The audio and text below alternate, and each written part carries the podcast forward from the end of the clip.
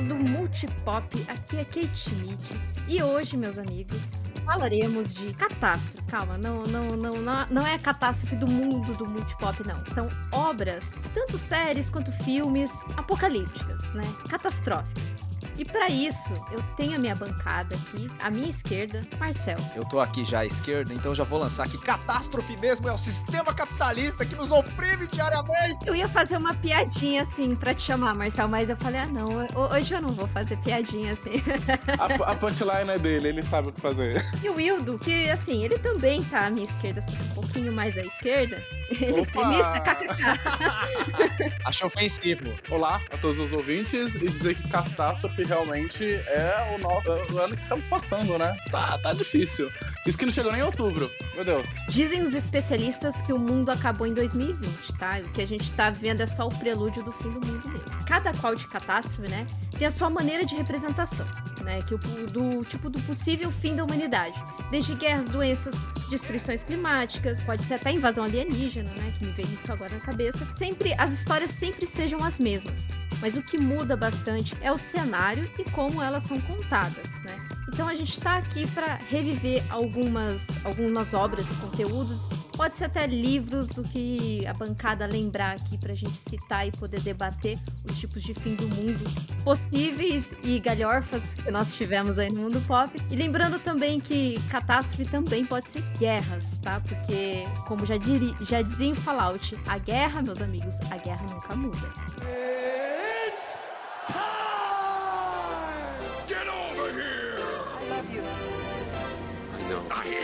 The danger. I'm Batman. Make every shot count. Just roll. Action. Então, voltando aqui ao nosso tema, as primeiras obras ali, o que sempre vem à nossa cabeça, pelo menos para mim, é problema climático. Né? Porque, assim, teve um, um, uns períodos aí de cinema, acho que começo dos anos 2000, 2005, uma enxurrada de, de filme sobre problemas climáticos, assim. Mas o, o, o, filme que eu mais me lembro que eu assisti na escola, que o professor passou na escola, foi Waterworld, Segredo das Águas. Aí... o Mad Max de água. É, exatamente. sim, o Mad Max de, de águas. Mas aí eu queria, queria saber de vocês, assim, qual o primeiro, qual filme ou conteúdo que vocês se lembram? Eu achei bem curioso você comentar, Kate, sobre o, o Catástrofe, tá muito conectado, a a primeira coisa que vem na sua cabeça é, são essas destruições ambientais. E mais cedo, assim, um pouquinho antes da vinheta, você comentou sobre como é, catástrofe representa um pouco da, da, da, forma qual, do qual nós vivemos como sociedade, do qual nós imaginamos. E eu acho que uma coisa está muito ligada à outra, né? Porque se você parar pra pensar, é, essas grandes catástrofes ambientais, elas começaram a ser bem comuns ali depois dos anos 90 e tal, que é quando a gente, quando a gente começa a ter ciência sobre aquecimento global, as paradas que o ser humano está fazendo com o nosso planeta e como o nosso planeta está ficando cada vez mais e mais em perigo e cada vez é, menos reversível os danos do qual nós estamos fazendo nele, né? Curioso que dá pra gente fazer um paralelo assim de aumentos do filme do gênero, a nossa sociedade, como nós percebemos os cuidados que a gente tem com o nosso planeta. E também também é bem legal que o, o Marcel começou falando sobre o, o, capitalismo e como ele realmente é a maior catástrofe que nos assola. E aí eu gosto muito de uma frase de um filósofo que chama Mark Fisher. Googlei aqui só para ter certeza do nome dele.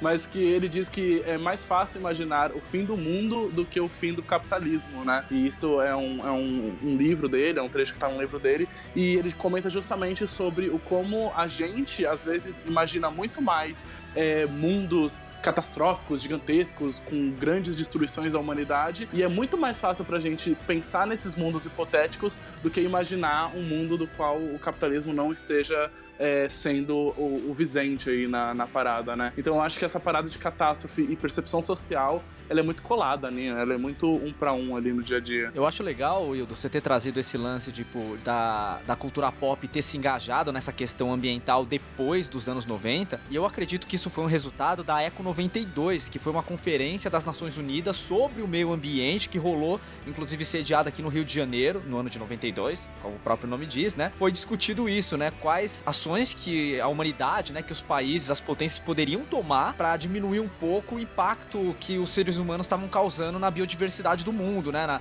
na questão climática, coisa e tal, né? Então, é, passou a sentar na grade curricular dos, dos colégios, do, do, ensino fundamental, um pouco de conscientização sobre como a gente estava afetando o clima, como isso poderia a longo prazo destruir a vida na Terra, entende? Então, é interessante a gente trazer esse panorama real, né? Uma das coisas que a gente pode verificar, a gente pode olhar e falar, realmente, houve uma mudança de pensamento, houve um... Que, que era o grande medo antes e depois da Eco 92? Foi que a gente tem um filme chamado O Dia Depois, né? The Day After, que é da década de 70, 80, não lembro bem. Filme catástrofe que fala sobre uma bomba nuclear, né? O, o desastre nuclear, que era o grande medo durante a Guerra Fria. E a gente teve a continuação, entre aspas, desse filme, né? Tipo, dentro dessa mesma marca, mas um outro contexto, né? Que é o Dia Depois de Amanhã, Day After Tomorrow, que seria como se fosse da mesma franquia, só que em vez dele abordar o medo da ameaça nuclear, voltou depois da guerra da Ucrânia aí, tá ligado? Até então, no começo dos anos 2000, o grande medo era realmente as mudanças climáticas. E esse, inclusive, foi o primeiro filme que eu tive contato de catástrofe, assim, que eu fui no cinema, que eu fui ver. E, no geral, eu achei ele mentiroso pra caralho, sabe? Porque as minhas aulas de geografia eram boas o suficientes para saber que uma era glacial, não, não, não, você não consegue fugir dela correndo nas ruas de Nova York, sabe? Não, dá, não, não é assim que funciona, sabe? Mas é um filme que eu gostei bastante, principalmente porque tinha o Jimmy Bolha lá, o Jake Gyllenhaal, ele era um dos Jake personagens principais. Sim, sim. E aí a gente tem, acho que esse filme ele representa bem, né? Que antes a galera cagaço da porra de ameaça nuclear e depois da Eco 92 dessa conscientização, a gente começou a perceber que independente se vai ser por bomba ou não, nós somos os arquitetos da nossa própria extinção. Parabéns aí, humanidade. No- Nós estamos acelerando o processo de destruição do mundo mesmo, né? É, pelo meio ambiente. Mas, segundo dizem, né, fontes do, federais do governo, o aquecimento global não existe, porque tá, tá chovendo e tá fazendo frio ainda. É coisa do Leonardo DiCaprio. É coisa. É a Greta que inventou. Só lembrando aí que as eras glaciais, se eu não me engano, ela tem períodos de 100 a cada 100 mil anos, se eu não me engano, né? Então acho que a gente tá um pouquinho longe disso. Sabe uma coisa que o Marcel comentou, e aí eu lembrei aqui, o diretor desse O Dia Depois da Manhã, depois ele acabou se especificando em só fazer filme catástrofe, né? Que é o Roland, Ro- Roland Emmerich. Ele fez o filme Catástrofe, que foi o primeiro que eu vi no cinema também, foi só que foi um pouquinho depois, que ele fez o 2012. Que não, não saiu em 2012, saiu em 2009, mas ele também é essa grande catástrofe ambiental que o mundo todo tá sofrendo. Cientificamente ele é baseado em nada, porque é como se a Terra o, se descolasse do núcleo da Terra, né? E aí ela fica, fica meio bamba ali, fica meio solta. Isso acaba fazendo com as placas tectônicas ficando soltas e doidas e várias paradas ambientais acontecendo no nosso planeta. Muito pouco sobre um, alerta sobre pra gente cuidar melhor do planeta e mais sobre ah, o que seria do mundo se as coisas começassem a destruir e a gente fugisse pra arcas de Noé, assim. Ele foi, assim, o meu filme catástrofe que eu vi no cinema, assim. Fiquei assustado, sabe? Ficava tipo, mãe, não deixa o mundo acabar, meu Deus do céu. É, inclusive, foi bem legal você ter lembrado dessa coisa. Ah, acho que foi o Marcel que comentou, nos anos 90 ali, começou essa preocupação com o meio ambiente. Teve uma palavrinha ali que eu acho que teve esse surgimento no começo dos anos 2000, que é a sustentabilidade, né? Porque aí todo mundo, todo resolveu adotar essa palavra. É, é marketing. Muito mais pra vender mesmo, né? Pra falar, olha aqui, ó, como que a gente é legal, como a gente é bacana. A gente também tá ajudando, né? Te- teve esse grande surgimento, esse grande boom, palavrinhas mágicas aí que prezavam, né? Pela, ah, tem que começar a se preocupar. Teve até aquele documentário daquele cara que foi o candidato ao presidente dos Estados Unidos, vocês, o Gore, né? Não, eu tô falando besteira. Quem, quem foi mesmo o candidato dos Estados Unidos que perdeu Bush? E, e fez um documentário sobre, sobre meio ambiente. Meu Deus, gente, me ajudem a lembrar. Thor não é o vilão do Thor? Não, calma. Eu vou lembrar, eu vou lembrar. Que um outro filme que eu gostei bastante, que fala sobre. Ah, foi Interestelar. O, o Kate, é Al Gore, você tá Al. Gore, é, é que eu falei isso Al Gore, mas é Al Gore. Ele perdeu, acho que pro Bush, né? Sim, sim, sim, nas eleições. Aí. E ele fez um documentário, e eu achei isso muito bizarro na época. Ele Meu fez um Deus. chamado Uma Verdade Inconveniente. Exato. É isso, né? Isso, corretamente. No, no mais, não envelheceu tão mal. É, mas assim, é, é sempre muito bom a gente assistir essas coisas com cautela, principalmente vindo de políticos, né? Sim. O último filme mais recente que eu assisti sobre esse tema climático foi Interestelar. Cara, eu acho esse filme excelente, até a parte final lá, onde tem aquele lance do amor é a única coisa que transcende tempo e espaço. Achei meio desnecessário essa parada aí. Mas é até curioso você ter falado, porque eu acho que Interestelar é, é interessante. É, ele fala sobre viagem espacial, fala sobre buraco de minhoca, teoria da relatividade. Apesar do motivo das pessoas terem buscado o espaço, né? Buscado um novo planeta para habitar, porque a gente cagou todo o planeta, eu acho que isso é uma parada que fica meio em segundo plano, né, mano? Eu tinha até esquecido que ele realmente é um filme catástrofe. Eu ia comentar isso. Eu tinha realmente esquecido do fato de que. Mas, mas tem isso, né? Tem, e, inclusive, o Nolan se inspirou em cidades reais estadunidenses que sofreram com aquela catástrofe.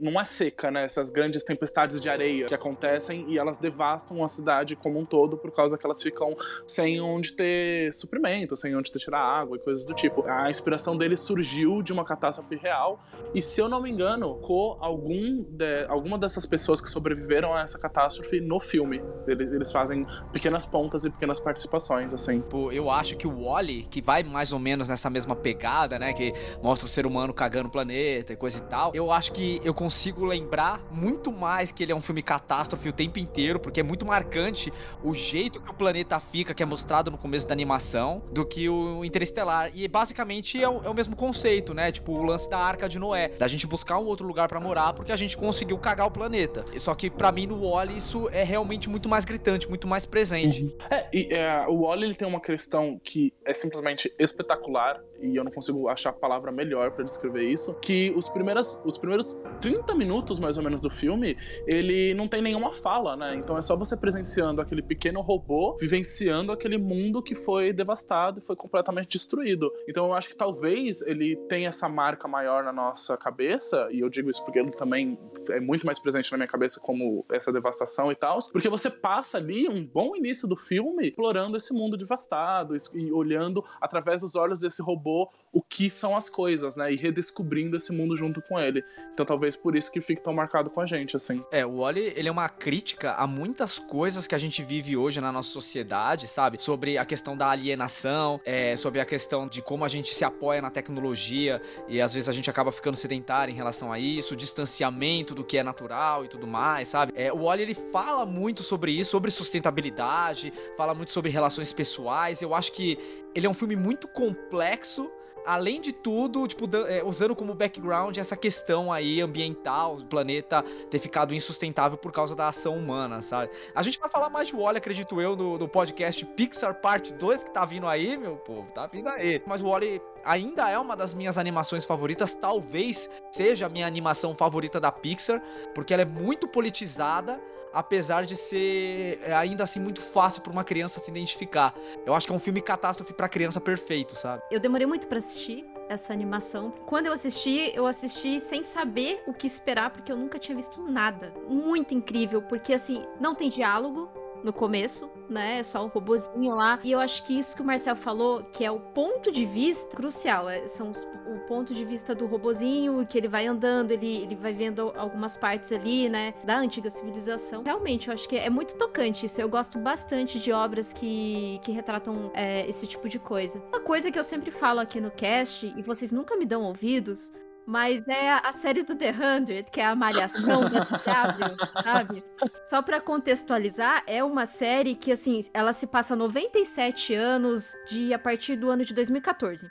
Por aí, alguma coisa assim, tá? Então, foram guerras nucleares que aconteceram no, no no planeta. Como dizimou mesmo a humanidade, sobraram algumas poucas pessoas e eles mandaram para uma arca para o espaço. É, esperaram todo esse tempo, todos esses anos, para diminuir a, o, a taxa Poluição nuclear, exato. Diminuiu um pouquinho para eles voltarem a, a, reabitar o planeta, porque não encontrou um outro planeta melhor para isso. Para voltar para esse planeta, eles pegam uns jovens ali, ó, vai jovens, é vez de vocês, e manda pro planeta. E quando eles voltam pro planeta, eles já voltam resistentes a, a essa reação nuclear, né? Eles descobrem ali um antídoto e descobrem, né, que algumas crianças não estão tão sozinhos aqui no, no planeta Terra. Mas... Que ideia errada! Você manda o jovem você manda o quê? 100 jovens, eu imagino, um né? jovem pra ter responsabilidade. É, pra ter, né?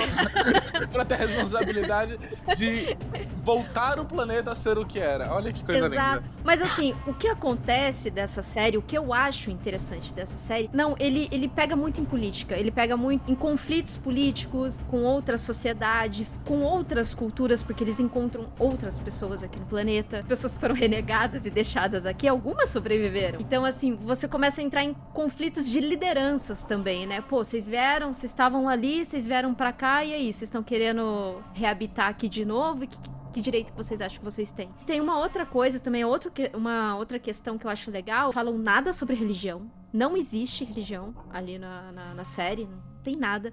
E também não tem nada, tipo assim, é super normalizado dois meninos namorarem, duas meninas também serem namoradas, assim. É super normalizado, não tem aquela coisa, nossa, estranho. Não, não tem, sabe? Tipo, super... O mundo já acabou, né? Pra que, que você vai ficar É, a Vai- cabeça isso? Exatamente, entendeu? Então eu acho muito legal isso. Mas um dia vocês vão me dar ouvidos, um dia vocês vão- assistir e falar, ó, até a quarta temporada é bom, hein? Depois é só merda.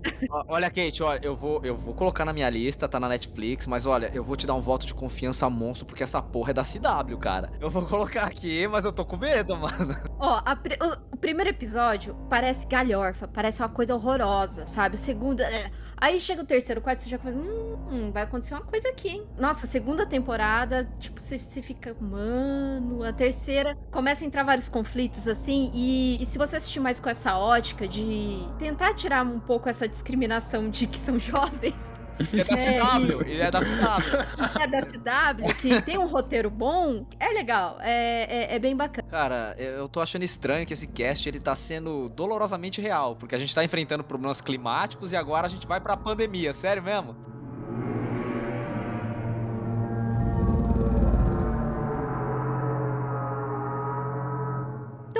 Vamos então ser mordidos ou não, né?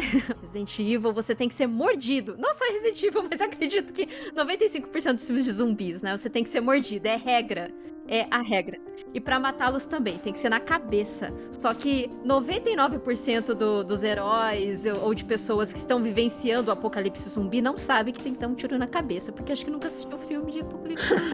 Porque não existe filme de zumbi dentro desses, desses, desses filmes de zumbi, né? Não, Não tem existe. uma, uma metalinguagem ali, né? Não Ah, Zum- tem, cara. Zumbilândia tem. Cara, Zumbilândia, ele aborda bem, né? Isso. Eu acho muito legal isso. Zumbilândia é justamente humor. essa paródia, né? Essa paródia gigantesca de você ficar, tipo, é, zoando todas essas paradas que os filmes de zumbis ou de apocalipse não fazem, né? É, que assim, tipo, o filme de zumbi é um aglomerado de clichês. Isso é fato, tipo, a gente pode ficar zoando sobre isso e tal, assim como eu zoava muito sobre os clichês de filmes de zumbi. Mas eu queria deixar aqui o meu pedido de desculpas pra todos os roteiristas e diretores de filme de zumbis, porque eu achava um absurdo os negacionistas falando sobre, ah, não, é tipo, quem é que vai ser burro pra sair lá fora e, tipo, o zumbi vem morder, ou, tipo, falar que não existe o vírus ou coisa parecida. Eu queria me desculpar, porque eles tinham razão, isso é real, calou minha boca e é isso. Só Pessoas são burras o é. Exatamente. Todos os idiotas de filmes de zumbi, eu consigo identificar eles até dentro da minha família. Então,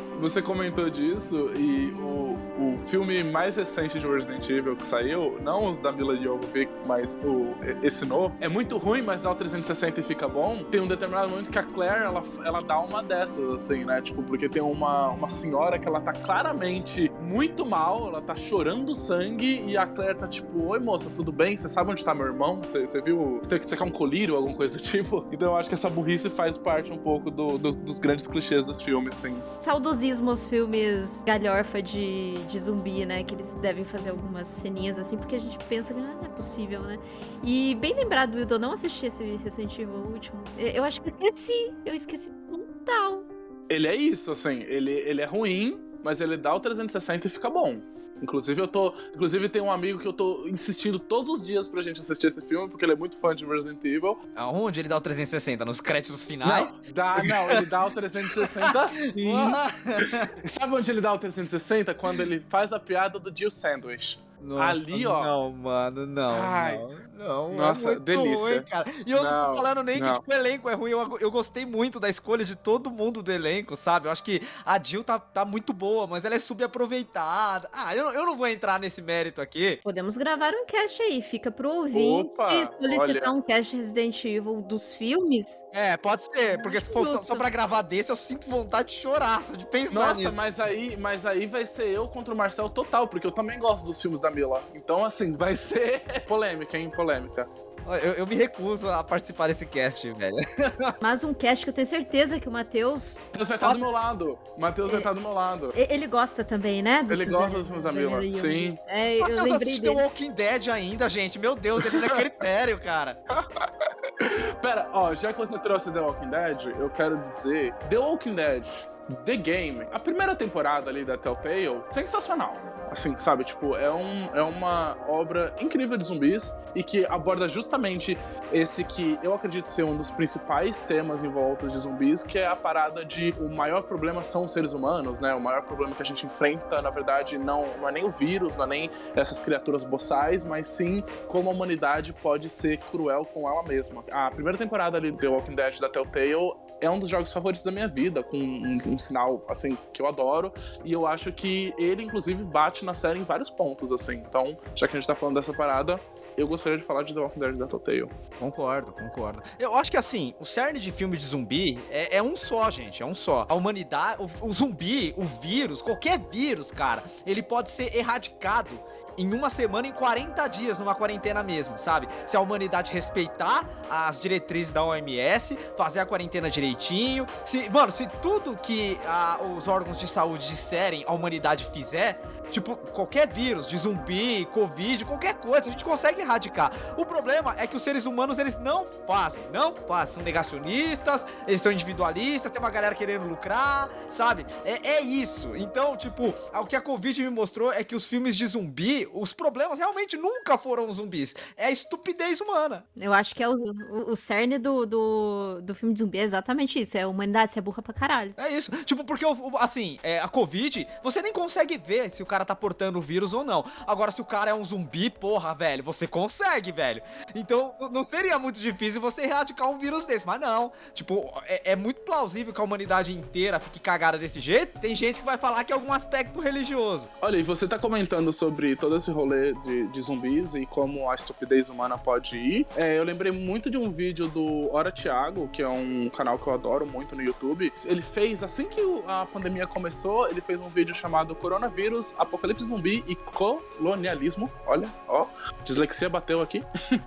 Mas é um vídeo maravilhoso que ele faz justamente essa comparação como os filmes de zumbis e todas essas paradas que a gente tem, principalmente os mais antigos, ele fala ali um pouquinho dos filmes do, do Romero, como eles expressam não só a parada do, do ser burro ali, né? Mas é, como eles expressam outros aspectos humanos. E um do qual ele fala muito, ele, pelo menos nesse vídeo ele explora bastante, é o como eles também servem como janela para representar a, o racismo é, dentro da humanidade. E como alguns, os, esses primeiros filmes de zumbis, eles também servem como essa parada de você segmentar o homem branco, bonzinho, salvador, do, da criatura boçal, horrível, que tá surgindo do nada e precisa e quer capturar a bela moça de olhos verdes e cabelo claro, assim, sabe? É curioso você ter trazido isso, cara, porque, assim, apesar da primeira obra que trouxe esse aspecto de você ter uma pandemia é, relacionada a alguma criatura mística, no caso foi Eu Sou a Lenda, em que você tinha uma epidemia de vampiros, né? Aí foi só o George Romero que pegou e trouxe esse lance de apocalipse zumbi, que no começo não era nenhum apocalipse,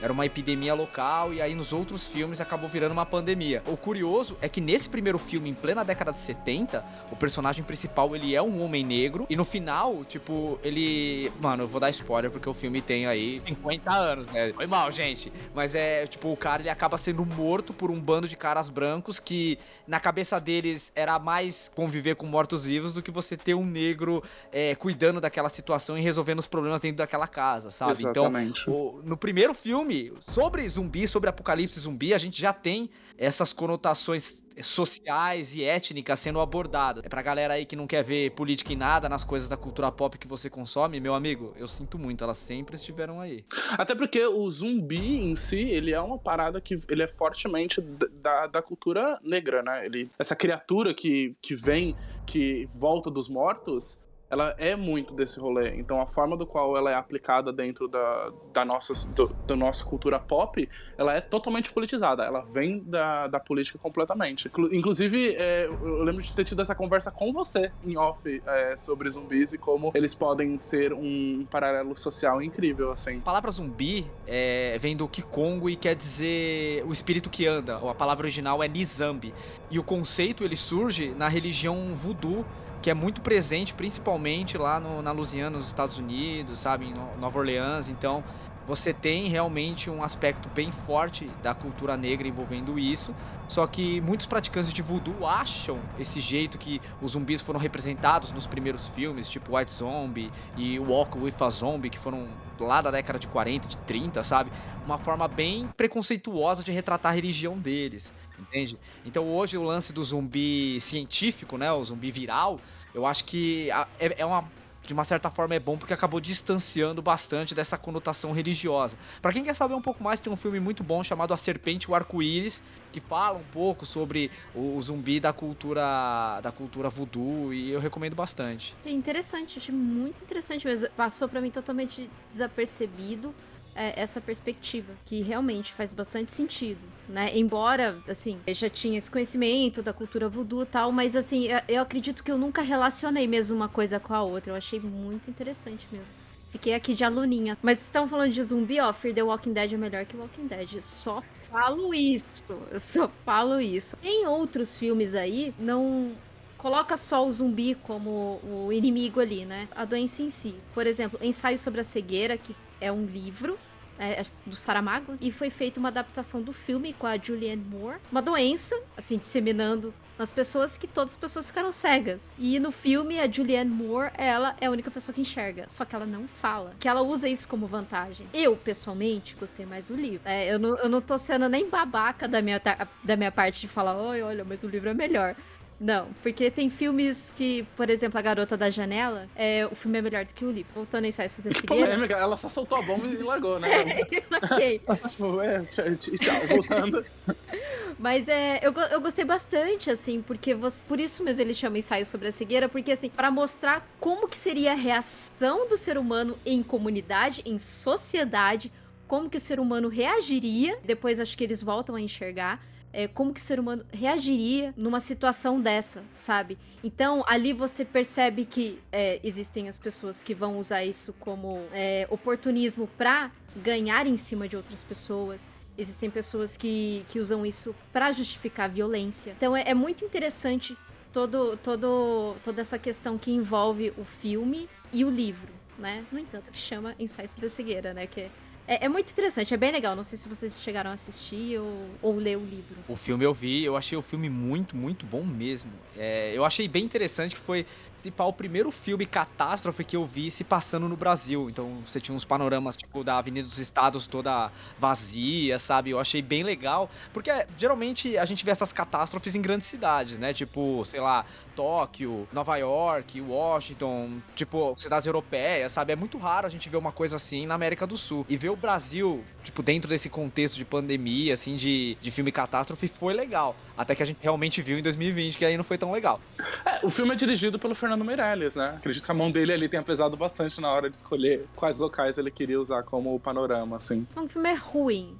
É que entre os dois eu gostei mais do livro. Fica aí a dica pro ouvinte assistam, assistam o filme, é legal, é, é, é, bem bacana, assim, vejam por essa ótica de como, como seria a reação das pessoas, é, tenta se colocar também no lugar, né, como seria a sua reação, como que seria é, essa vivência em sociedade, né, para fechar aqui sobre vírus e doenças, tem um outro filme que não sei se vocês assistiram, é um filme mais, mais away, É o Filhos da Esperança. Vocês chegaram a assistir esse? Eu lembro que Não? eles passavam no colégio que eu estudei, mas eu não lembro de ter assistido. Sério? A humanidade não consegue mais ter filhos. Todas as mulheres nas- nascem é, inférteis. Isso, elas não conseguem. Tanto é que é até interessante que no filme, quando morre o menino mais jovem do mundo, vira notícia mundial, sabe? É o menino tem 16 anos, então há 16 anos não existe uma criança mais jovem que ele, sabe? Descobre-se que tem uma mulher grávida, todo mundo fica em cima, em cima assim, querendo ela pra fazer pesquisa, sabe? E, e daí eu esqueci o nome do ator agora que faz esse filme, que esse filme é tão ruim, Owen. assim. E ele tem que proteger ela e levar ela pra um lugar seguro. Ele é todo galharfão, né? Porque, tipo, ó, o cara que vai ser o herói, assim, protegendo a menina, é toda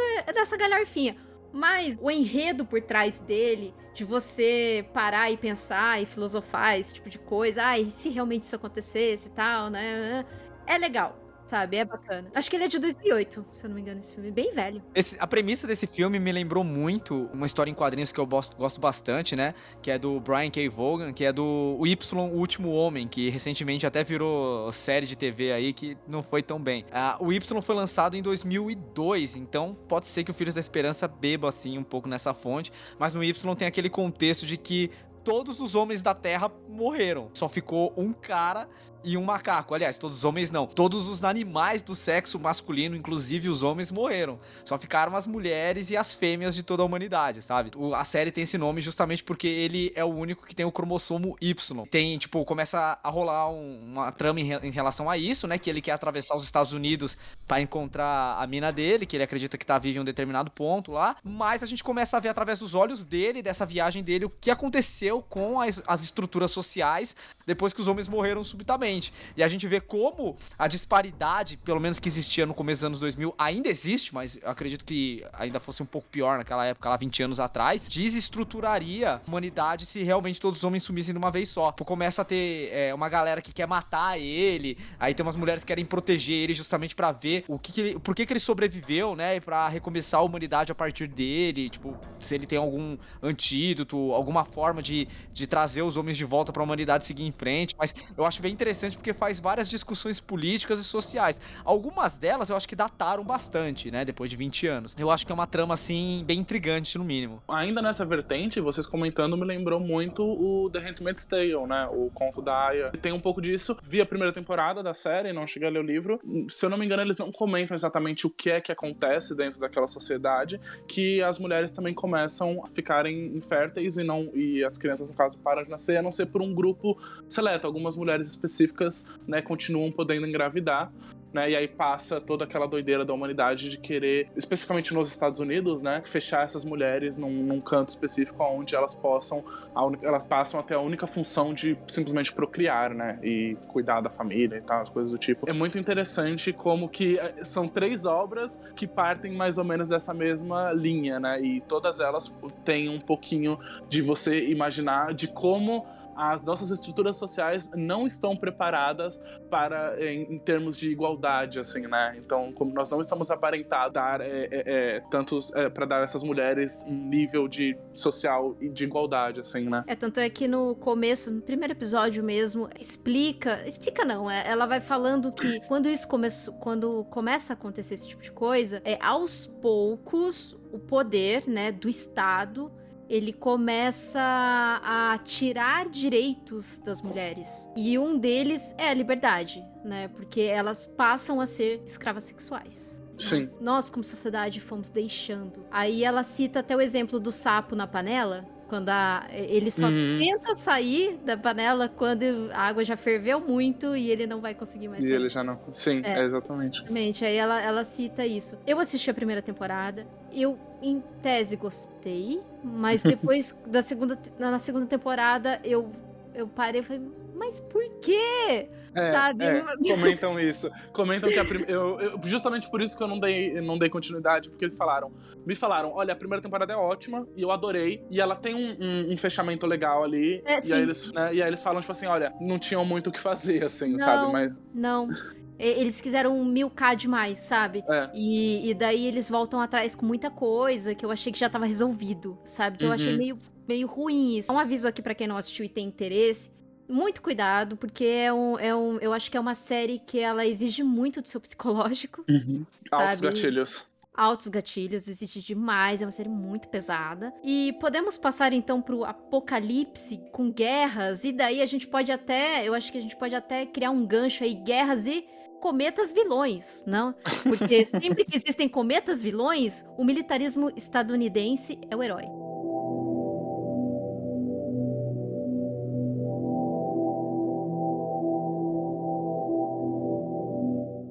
O no, nosso, a gente pode começar aqui com a nossa apocalipse guerra, que é o Terminator, né? Que é o Exterminador do Futuro, que eu acho super interessante. Eu, eu gosto demais de Terminator, gente. Demais, demais, demais de Terminator. Também, eu também, eu tô junto e eu, eu gosto até dos filmes merdas, tá ligado? Eu sei que é merda, mas eu amo. Pronto, falei. Olha, e tá me julgando de Resident Evil. Ah, mas olha isso. Que hipocrisia, hein, senhor o Marcelo? O guardou no coração. Ah, cara. tá aqui, ó. Tá aqui, ó. Mano, mas pelo menos tem dois filmes que são bons e, e, tem um, cara, que, velho, dá respaldo pra franquia Exterminador do Futuro. Tem, tipo, 100 filme merda, que é um filme muito bom, tá ligado? Caracas! Ô, oh, Terminator 2, tem uma galera aí que vai concordar comigo, cara. É muito bom. Sim, é, realmente, é muito bom. Eu não sei se é o melhor filme de ação do século passado. Porque a gente tá falando de, de né, são só 100 anos, mas tudo bem. É, menos, né? Porque o cinema não existia, tipo, sei é, lá, é, 1914, é, tá ligado? Sim, Mas é. ainda assim, cara, eu acho, eu acho que ele, ele pode agregar esse tipo de, de postura assim, sabe? E, eu acho curioso que esse negócio da gente ter medo das máquinas é uma coisa que nos anos 90, anos 80 era uma coisa muito distante, mas, cara, hoje em dia a gente leva inteligência artificial no nosso bolso. Então, tá se tornando cada vez mais próximo da nossa realidade essa questão. É uma coisa que eu tava discutindo com um amigo meu esses dias, né, falando de Detroit Become Human, que é um jogo que eu sei que o Wildo não gosta, mas ele traz umas questões interessantes e principalmente sobre isso, se isso realmente acontecesse, se as máquinas, elas tomassem consciência e começassem a brigar por direitos, eu, como uma pessoa de esquerda, o que, que eu faria? É, eu entenderia que eles são uma espécie nova e daria esses direitos para eles, mesmo às custas da humanidade ter que voltar a ser explorada com força de trabalho, ou ignoraria isso? Tipo, é uma questão complicada. Por isso que eu acho que a gente não deve investir muito em inteligência artificial nesse meio tempo, sabe? Porque a gente não consegue lidar nem com rede social, que é tipo, com a gente mesmo. Imagina com uma espécie nova, Terminador Futuro, Matrix, Eu Robô, é uma parada que cada dia que passa tá virando muito mais, tipo, um futuro provável do que ficção científica. Isso me assusta. Por isso que sejam legais com seus celulares, crianças. Não, não, não. Inclusive, no, no, na animação A Família Mitchell e a Revolta das Máquinas, eles fazem uma piada justamente com isso, que a grande vilã do filme é um celular que se tornou que se revoltou por conta de, da forma do qual ele era tratado, né? Então ele tem todo esse, esse teor. Eu acho que até dá pra entrar aí um pouquinho de apocalipse. Não chega a ser um apocalipse, mas as máquinas se revoltam contra a humanidade e começam a tentar tomar o, o controle ali. Sei lá, é um prelúdio de Terminator, quem sabe? Há pouco tempo, né, o Elon Musk tava falando que ia fazer a produção em massa do Tesla Bot, né? Que é um robô com inteligência artificial. Esse cara, ele tá assim. Ele mano, é um super vilão, né? Ele é, ele é, ele é tipo, ele tá. Esse, esse, filho da puta, ele tá construindo a merda do Ultron, sabe? Ele tem cabelo de super vilão, cara. Olha pra, pra, pra cara dele, assim, você eu consigo ver ele fazendo um filme B de, de, de super filme vilão. B? Se, mano, se Os Incríveis fosse live action, ele podia ser o Síndrome facilmente. Cara, o Elon Musk realmente, né? Ele é um dos quatro cavaleiros do apocalipse, junto com NFT, blockchain e qualquer outro. Crossfiteiros. Mesmo.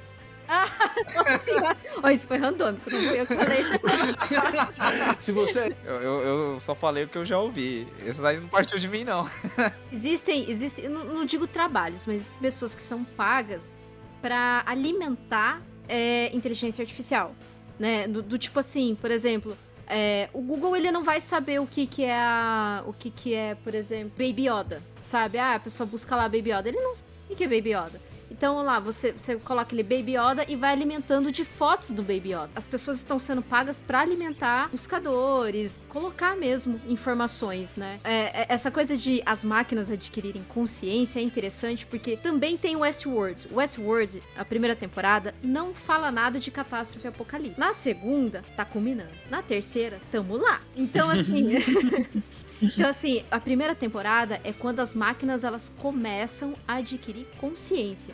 E daí é muito parecido com Detroit, é, Become Human. As máquinas começam a se sentir escravizadas pelo homem, porque é um parque, né? Pra quem não se lembra, Westworld é baseado num filme de 1978 chamado Westworld mesmo, em que é um parque de faroeste em que você pode ir lá e, e, assim, tocar o terror, sabe? Você pode matar as pessoas. As pessoas não, porque são máquinas, né? Mas assim, você pode vivenciar o faroeste. Então, assim, você pode fazer o que você quiser ali. Então, assim, as máquinas, elas começam a adquirir uma certa consciência ali. Falando, peraí, tá. Por que, que a gente sempre morre? Por que, que eles sempre fazem isso com a gente?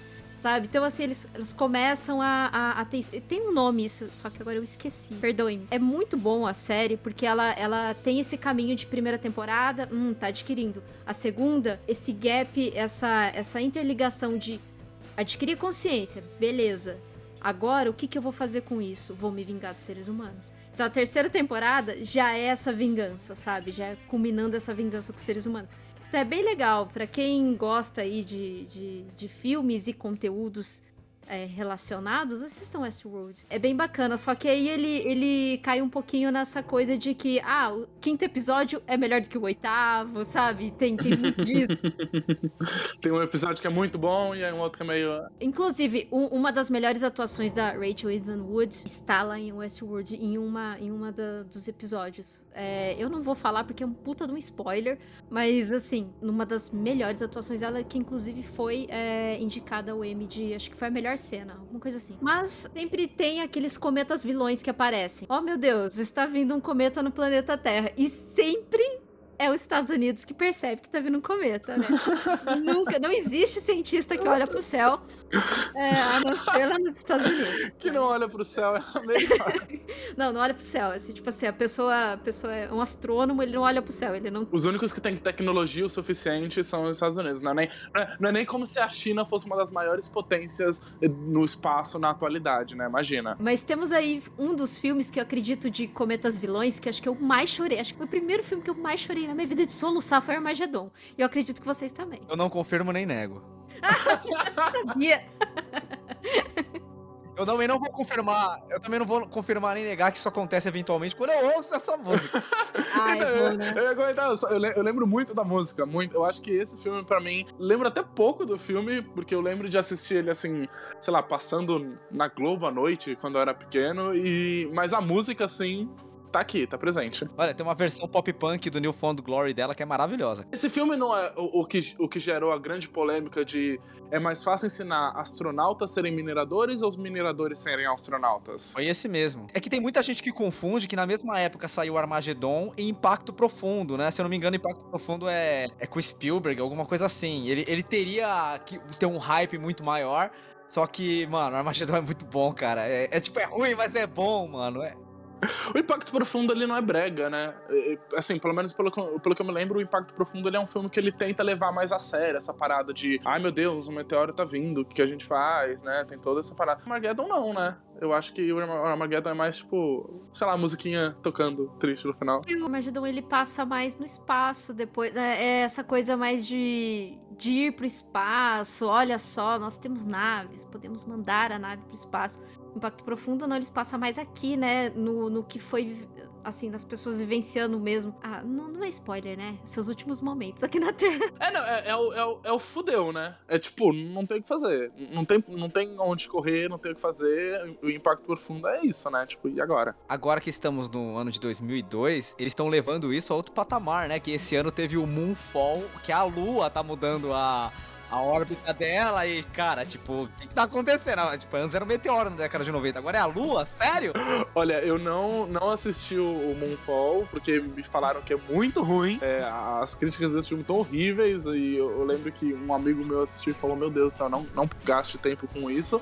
Mas ele é o mesmo diretor, que a gente já falou dele aqui, ó. Já falamos dele no dia depois da manhã, de 2012, e agora em Moonfall a, a lua tá caindo na Terra. Gente, se vocês realmente quiserem ver é, alguma obra que tem uma lua gigante que tá se aproximando da Terra e você quer se sentir alarmado com isso, não assista Moonfall, jogue Majora's Mask, que realmente você vai ter muito mais medo. É com aquele rosto também, né? Puta que pariu. Eu acho aquela lua assustadora, mano. Majora's Nossa Mask senhora. realmente, tipo, puta, me tirou o sono. Eu, você vai jogar Zelda achando que vai ser um, algo legal, daí tem aquela lua assustadora. Eu tive pesadelo com ela quando eu era moleque. É. Eu imagino.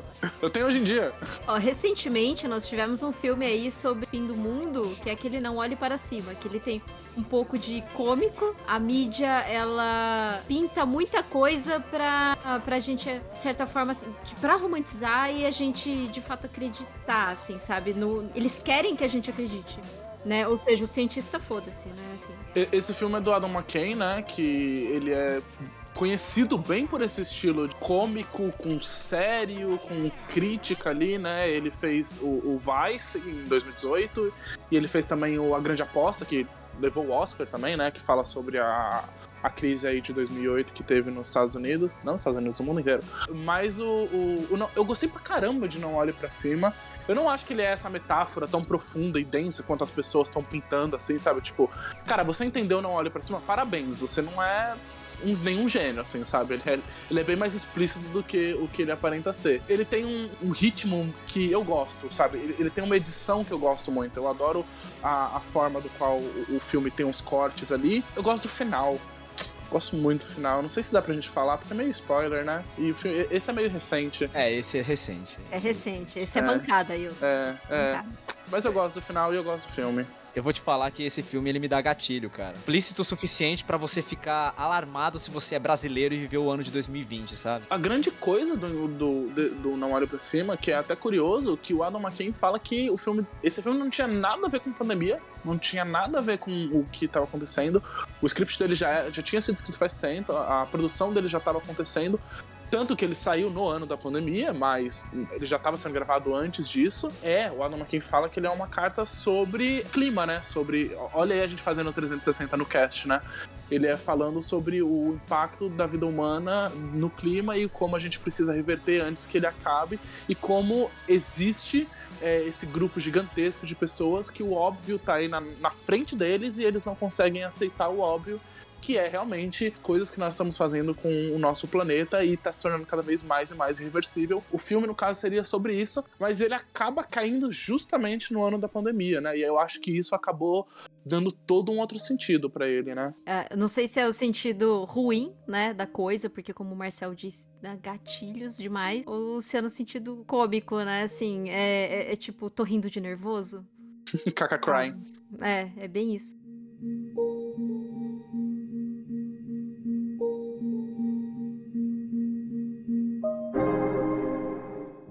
Mas pra gente concluir aqui, rindo de nervoso ou não, queria saber de vocês, o que vocês acham?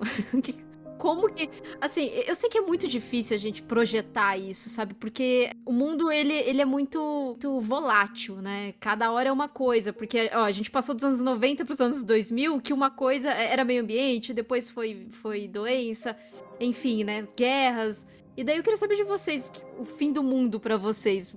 Não, não é término de relacionamento, não vale. é, tô perguntando do, do, do, fim do mundo mesmo, de como vocês acham que isso vai se dar, se está muito próximo.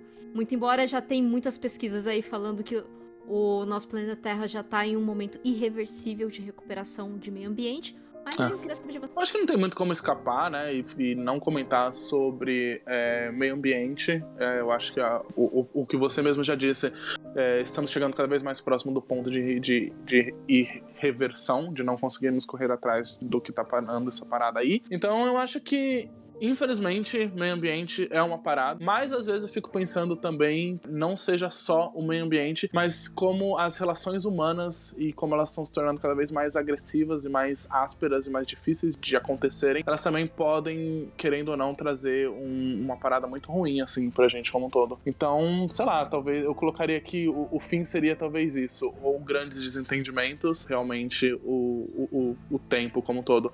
No final das contas, né, o capitalismo. acho que dá para resumir a isso.